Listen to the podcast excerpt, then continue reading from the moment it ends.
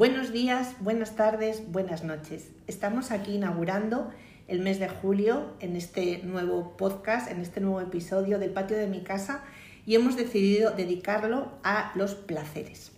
Para ello tenemos eh, una presencia, una compañía, un compañero, un hermano, en este caso, mejor dicho.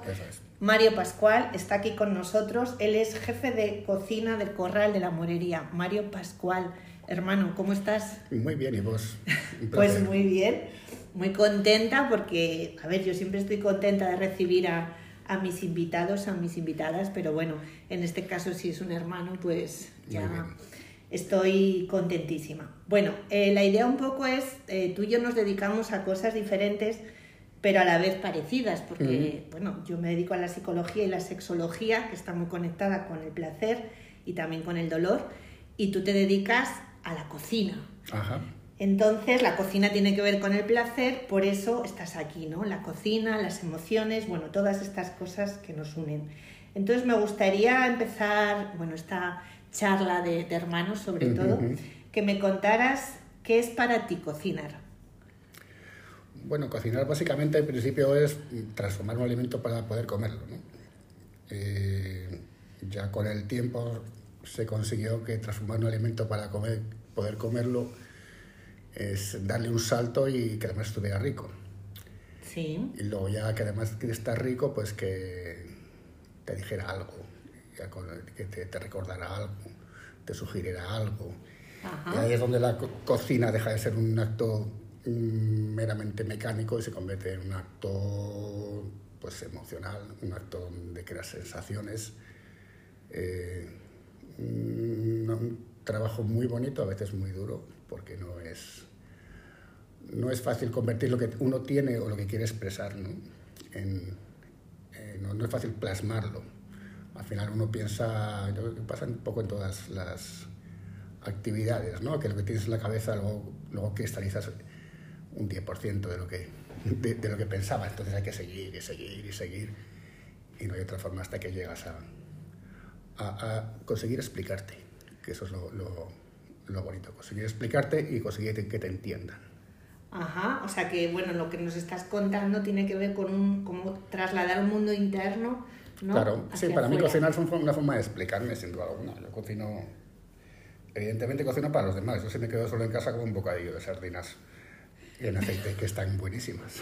Vamos a ver, esto me parece o un que bote es de fabada litoral, sí, sí, yo para mí, cocinar para mí es un aburrimiento. Yo cocino para los demás, cocino para mi familia, cocino para, para cocino mucho en el restaurante para, para los cocineros. Me gusta mucho hacer la comida de familia cuando puedo. Ajá. Y claro, por supuesto, cocino para los clientes, evidentemente.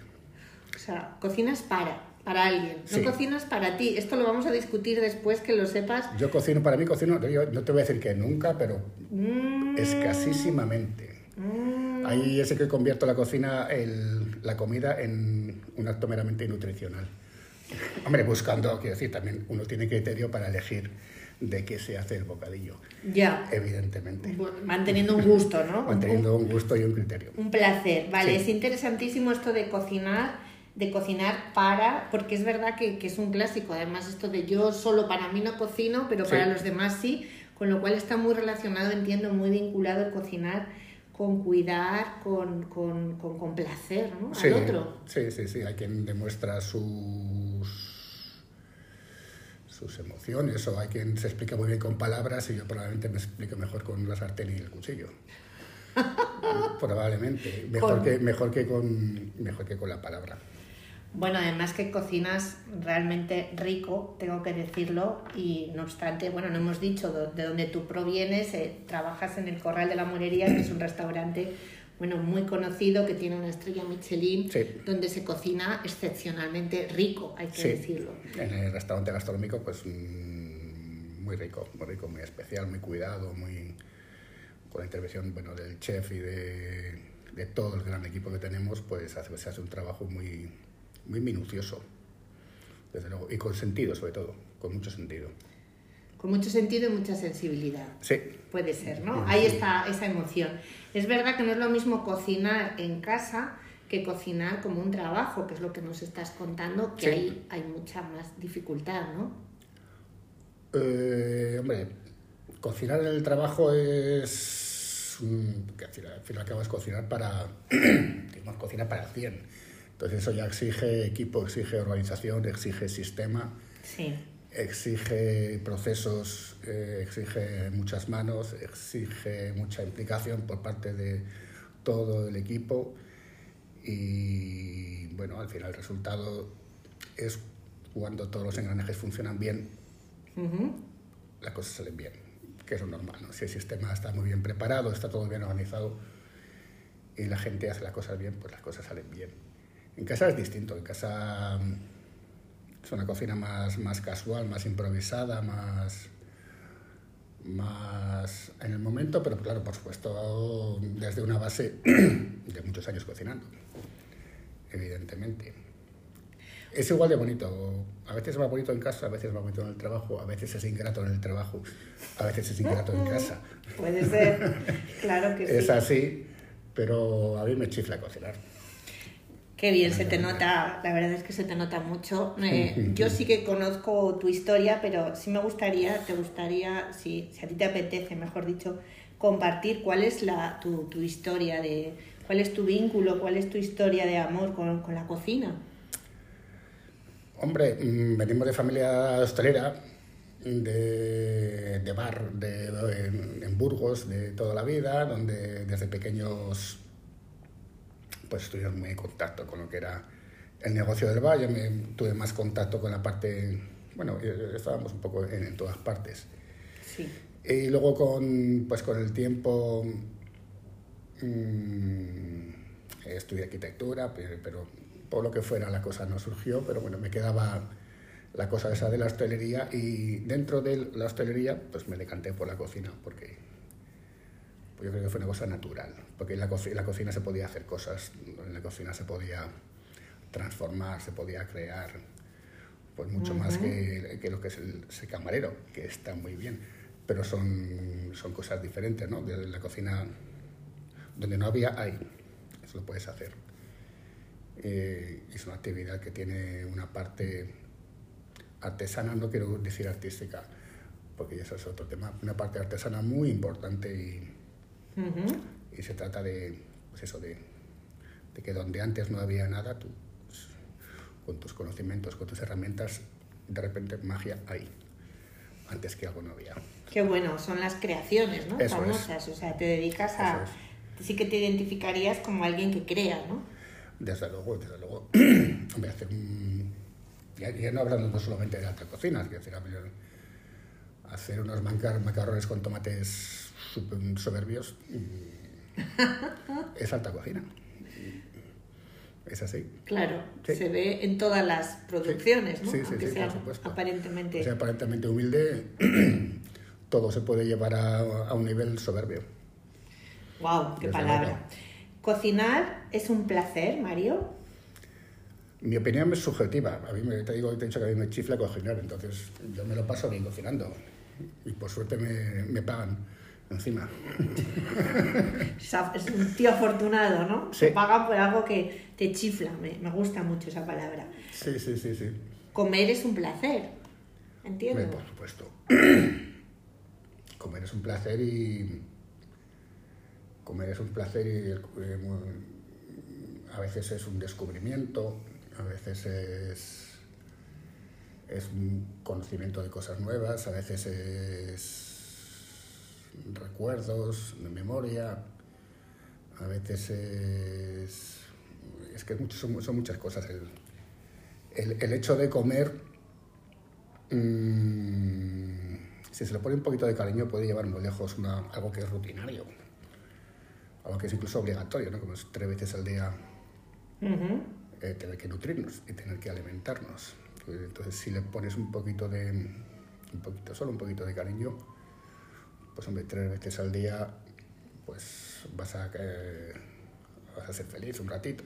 O, durante diez minutillos mientras disfrutas, aunque sea una tostada con, con un buen pan, lo tuestas en su punto, le pones un tomate aliñado en su punto, para desayunar, un buen aceite, que no es caro, por, aunque valga una botella 10 euros, eso no es caro, para echarle un chorrito.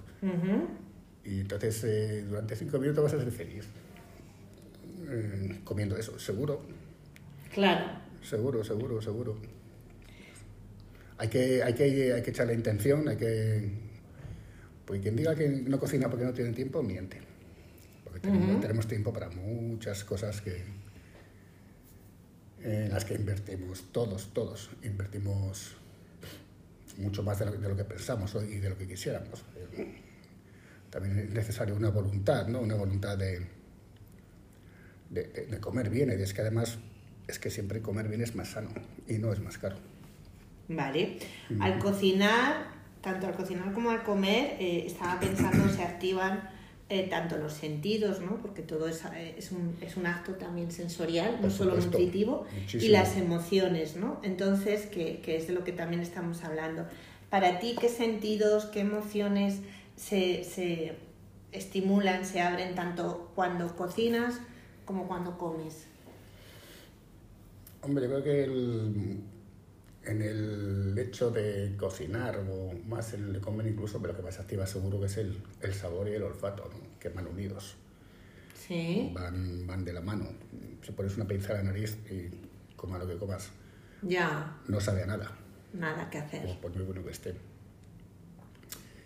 Esos serían los primeros, junto con, junto con el tacto, porque yo siempre defiendo que la textura eh, tiene tanta importancia como el sabor o más.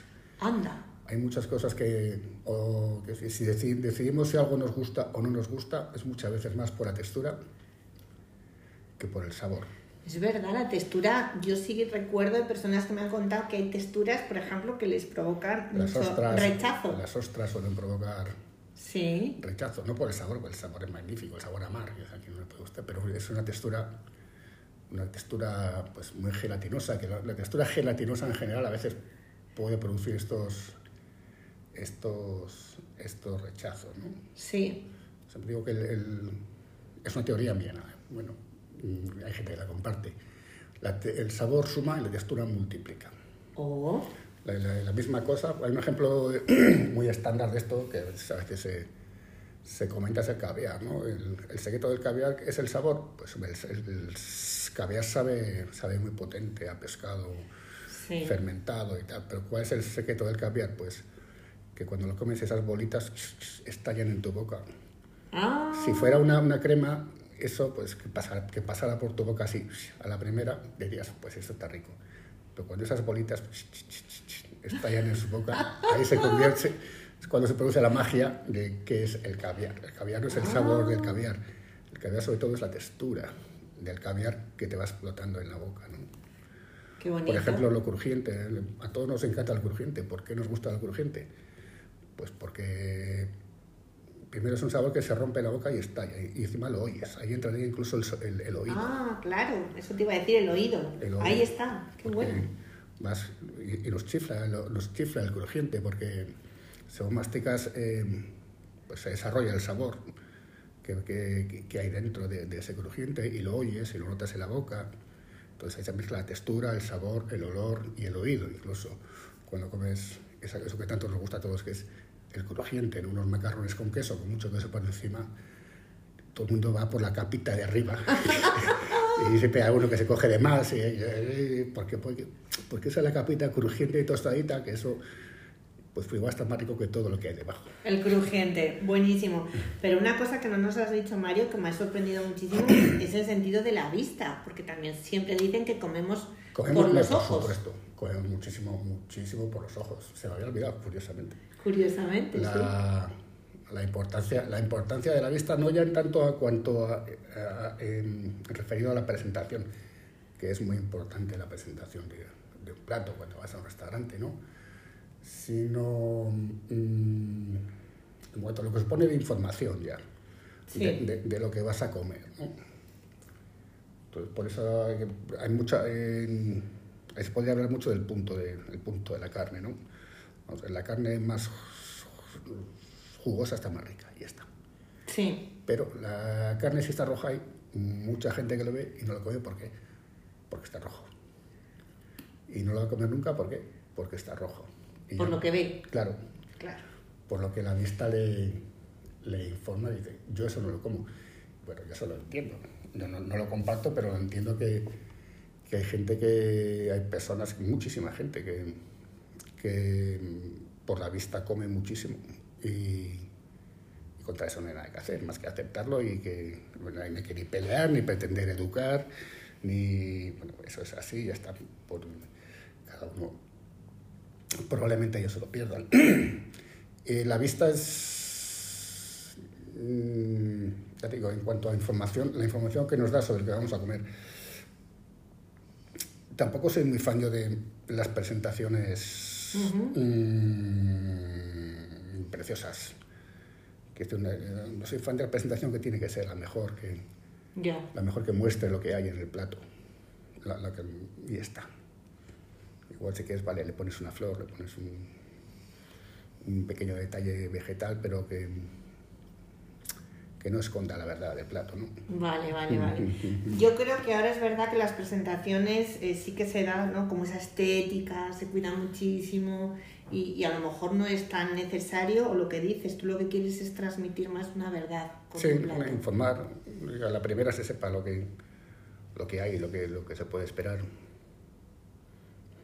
Que no haya engaño, ¿no? Que la persona ya sabe lo que, lo que se va a encontrar. Por sobre todo que, no, que la presentación no esconda, ni, ni sea un truco, ni, ni, ni haya nada de superfluo. Vale, o sea, como mucha honestidad en los platos, veo yo, ¿no? Sí, Tienen que ser muy honestos. es que además más bellos. Ahí el correo hacemos un, un pichón que es, es un plato precioso. Y es una pechuga, de una pechuga cortada a la mitad, está muy poco hecha. Y es una pizca de salsa en el fondo y la, y la, y la pechuga, mostrando todo su, su crudeza y su punto. Y es una belleza sin más. Sí, ¿no? La belleza de lo simple también y, de, lo sencillo. La difícil belleza de, de, lo simple. Muy bien, Mario. Las emociones, porque yo siento ¿no? una emoción en ti cuando lo cuentas, por ejemplo, creo que cocinamos, o, que en este caso cocinas desde, la, desde un tipo de, desde una emoción, ¿no? Porque sin emoción no se puede cocinar. ¿O qué pasa cuando estoy alterado en mis emociones? No sé, ¿cómo vives esto? Hombre, se cocina, de, cocino siempre desde una intención, que imagino que se vendrá provocada siempre por alguna emoción. No, no, creo que si uno tiene ganas de que esto salga súper bien, sea, venga de nada, ¿no? Siempre viene desde el fondo, desde abajo, pues hay un motivo para que haya una intención de que, de, que salga todo bien. Y bueno, la idea, es, la idea siempre al final es explicarse y, transmitir. Y, y, a veces no se consigue. Eso te iba a decir. Oye, ¿qué pasa cuando, cuando no es recibido el plato o hay una queja o te devuelven el plato? No sé si te... te Hombre, ya a estas alturas mmm, en el restaurante es complicado. A veces pasa, pero ya es más complicado porque bueno, antes de que un plato salga, pues se, se hacen pruebas y y decir, la inspiración, la inspiración siempre es de puertas para adentro. A la mesa no debe llegar inspiración de, del momento, sino que a la mesa debe llegar ya algo, algo comprobado y algo, que, algo que, que, sabes que cumple lo que quieres. En casa es diferente, en casa de, sí que te puede entrar la inspiración. Claro. Yo siempre digo a los chicos en la cocina, los que trabajan conmigo, que si te entra la inspiración, te vas a fumar un cigarro a que se te pase Apuntas esa, idea tan inspirada, pero no lo hagas, te vas a fumar un cigarro, se te pasa, lo apuntas, vuelves a trabajar. Y ya, y ya al día siguiente, mira a ver si eso realmente valía para algo o era, o era un, pues eso, una, una, ilusión que te habías hecho o porque pasa. Yo, yo, he cometido errores trabajando de que me entró la inspiración y ahora de repente esto tal justo antes de salir del plato. Ya. y de meter la pata absolutamente pues ya. Sí eso eso si no tienes nadie a mí yo no tenía nadie que me lo dijera entonces yo pues lo digo cuando te la inspiración fuera fuma un cigarrito aunque si no fumas pues bueno o te das un paseo o lo que sea te das una vuelta y cuando se te pase la inspiración apúntalo. Claro. Y a trabajar igual la ocurrencia, Mario, en realidad era buena, sí, sí, sí, pero hay que reposarla, hay que Sí, hay que distinguir entre eso, esa palabra buena, entre, entre una aspiración y una ocurrencia. Una ocurrencia es, pues bueno, una tontería que se te ocurre y, y ya está. Una inspiración es algo que... La inspiración al final siempre cuando es buena es, es una... Eh, eso lo oí hace poco, que la inspiración como recompensa al esfuerzo. ¿no? La inspiración es una consecuencia de que tienes ahí un rum rum durante mucho tiempo. Hay un trabajo. Hay un trabajo y un motivo y tal. Y, y de repente un día, tas, eso, eso surge por lo que sea, eso estalla. La inspiración nunca viene de nada, de, de estar sentado en el sofá. Es una consecuencia siempre de... Sí, esto de las musas. De un, trabajo, de un trabajo ahí, un trabajo subliminal y, y largo. Muy interiorizado. Siempre es así, sí. Claro, eh, bueno, nos estamos quedando un poco sin tiempo y aunque es verdad que, es realmente un placer eh, charlar aquí contigo, eh, vamos a, ir cerrando y me gustaría un poco que nos dieras así unas opiniones rápidas sobre pues un par de, cosas que tengo aquí apuntadas, ¿no? Por ejemplo, ¿qué tipo de cocina te gusta a ti hacer, aparte de lo de este bocadillo de sardinas que nos has contado que te haces para ti? Pero cuando cocinas para los demás, ¿Qué te gusta cocinar? ¿Qué es lo que más te gusta cocinar? es que me gusta cocinar de todo. Ahí no... Mm, me pones en un compromiso. Probablemente lo que más... Lo que más cocines sea lo que en ese momento espere o crea o piense que a, el otro, a los otros les va a complacer en ese momento. Mm. aunque sea pues por calor, por, por temporada, por producto que ya, ya tiene, no es que sea un gran, gran cocinero, pero ya hay un bagaje suficiente como para como para como para poder decir, bueno, hoy voy a preparar tal eh, y al final siempre eso es consecuencia, si lo piensas un poco, es pues porque es verano, porque hace calor, porque ayer esta gente comió mal, eh, porque tal, entonces hoy voy a hacerle pues, un salmorejo cojonudo, le voy a poner a meter jamón ibérico y tal, aunque cueste un poquito más, ¿entiendes? Qué bonito. Piensas en los demás, Sí, sí, sí, sí, sí, sí. Es una mezcla de explicarse y de, y de querer hacer feliz, ¿no? También es una suerte poder tener en tu mano hacer feliz a la gente durante un ratito. Es muy bonito, ¿no? Muy satisfactorio. Es, es, una fortuna, sin duda. Realmente es una manera, ¿no? De, como me gusta mucho esto que dices, de explicarte y, y también de, de, cuidar y de querer a los demás. Y yo creo que es verdad que eso me permito decir que era como nuestro padre nos transmitía el amor, ¿no? Cocinaba para nosotros y esa era su manera de expresar cómo y cuánto nos quería, que era muchísimo. Entonces, me encanta que, que, eso de alguna forma, evidentemente, sigue en ti. Bueno, ¿qué te parece toda la cocina, la alta cocina y luego toda esta presencia, no sé cómo llamarla, masiva, todo este interés que se ha despertado por la cocina, la mm. gastronomía, los cocineros famosos, etc.? Hace poco me dijeron que una persona que toca una vez además que hablando con otra periodista amiga suya que habían llegado a la conclusión de que la cocina, la alta cocina estaba sobrevalorada. Yo creo que no está sobrevalorada sí que está sobreexpuesta. Que es una cosa distinta, pero sobrevalorada no. La cocina es, es dificilísima, es muy complicada. Sí. Eh, es una fuente de gratitud y de ingratitud mm. constante. Y desde luego que sobrevalorada no.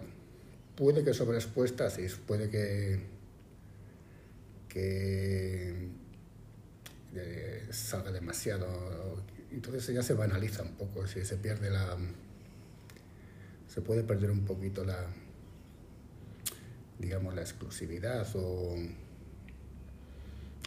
la, forma de, forma de entender la, alta cocina, pero vamos, la alta cocina es muy complicada, es muy difícil y, no es nada rentable y, y, es un mundo es un mundo donde se ve la punta del iceberg y por debajo del iceberg está hecho para, para gente que le guste mucho para la gente que, que tenga su oficio como su vida. que no sufra trabajando, sino que, encima se divierta. Exige mucho, mucho trabajo. y, exige gente, personas muy, muy, muy implicadas. Muy, muy comprometidas, muy comprometidas con, con, no con su trabajo, sino con, con, su vida o con su forma de vida, o con, con gente que aprendiendo y sudando y tal, pues, pues es feliz porque entiende que está evolucionando, que cada día aprendes algo, que cada día, cada día, cada día es distinto. Y, y además una cosa, todo esto de la tensión, que es cierto, del estrés, una cosa que tiene es que es muy entretenido. Es, sí, es que es así, es que puede que en el sentido negativo, pero es que es muy entretenido.